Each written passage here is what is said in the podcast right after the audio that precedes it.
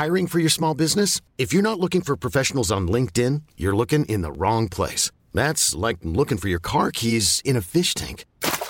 LinkedIn helps you hire professionals you can't find anywhere else, even those who aren't actively searching for a new job but might be open to the perfect role. In a given month, over 70% of LinkedIn users don't even visit other leading job sites. So start looking in the right place. With LinkedIn, you can hire professionals like a professional. Post your free job on linkedin.com slash achieve today.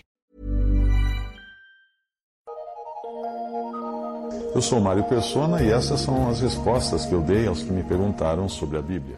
Você perguntou o que eu acho da ideia de monges, de monastérios, como aqueles que foram criados no catolicismo romano.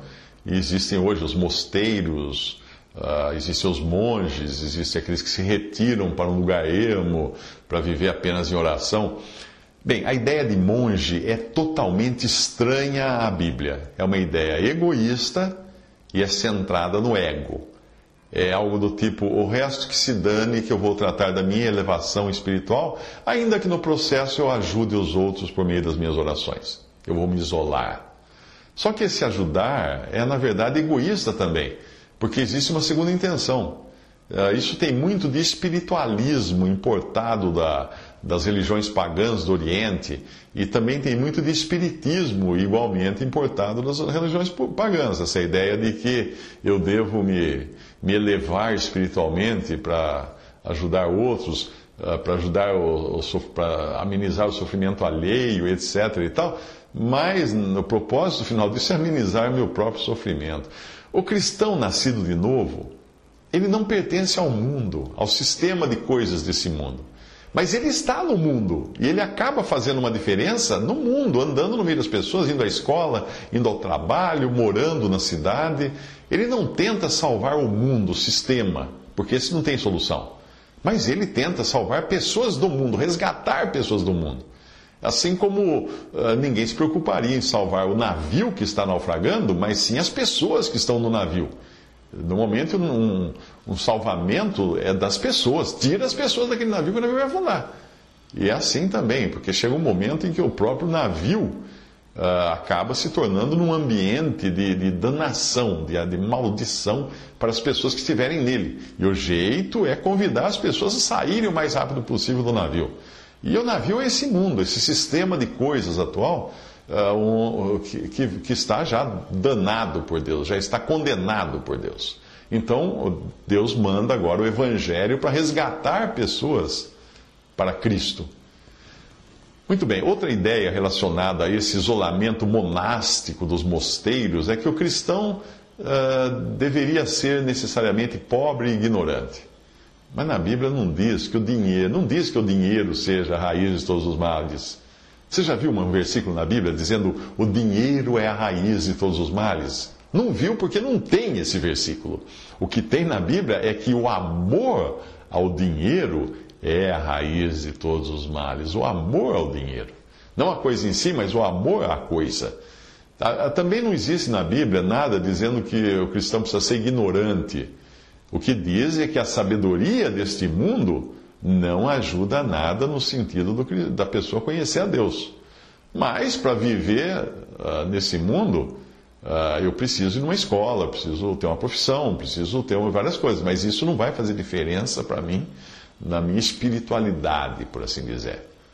E para eu uh, conhecer mais a Deus, eu não preciso me retirar para uma caverna, para um monastério Uh, até tem um livro muito famoso agora chamado Monge Executivo, O Monge Executivo, né? faz sucesso a ideia romântica de que as pessoas uh, têm naquela vida de monástica, de, de, de retiro espiritual. Não, isso é uma bobagem. O apóstolo Paulo dá uma lição sobre isso, já que ele era um homem culto, que também teve riquezas, mas que mostrava não dar valor à sua cultura e das suas riquezas que ele tinha tido na sua vida antes, era um homem importante, de, de família importante, e para não dar valor a isso, ele não precisava se isolar para viver a sua vida cristã. Não. Ele vinha de uma linhagem nobre entre os judeus, ele teve um dos maiores mestres da antiguidade como tutor, vinha de família nobre e tudo mais, mas ele considerou tudo isso como esterco em comparação com o conhecimento de Cristo, cujos discípulos Uh, ele conhecia agora uh, os discípulos de Cristo e ele fazia parte agora, ele era um dos discípulos de Cristo. Muito bem, desse apogeu de cultura e nobreza, ele foi ao ponto de experimentar extrema pobreza e perseguição, embora ele tivesse uma profissão boa para aquela época, que era fabricar tendas.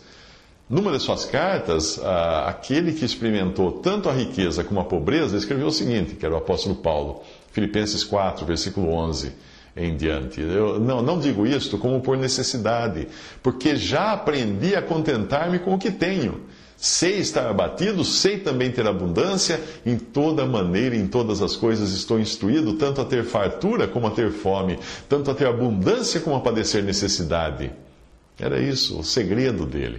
O segredo dele era estar contente com aquilo que ele tinha, fosse fartura ou necessidade. Buscar a pobreza como símbolo de espiritualidade torna a pobreza algo mais caro que a riqueza, mais importante que a riqueza, porque acaba sendo o valor da pessoa. Não, eu sou pobre, outro fala assim, eu sou rico, outro fala, eu sou pobre. O valor de cada um está nessas coisas, pobreza e riqueza. Ao invés do apego à pobreza, à riqueza, melhor dizendo, né? a pessoa acaba tendo apego à pobreza.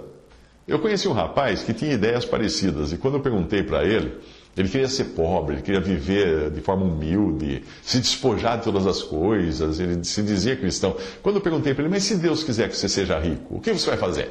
Sabe o que ele respondeu? Ele respondeu que nem se Deus quisesse, ele seria rico.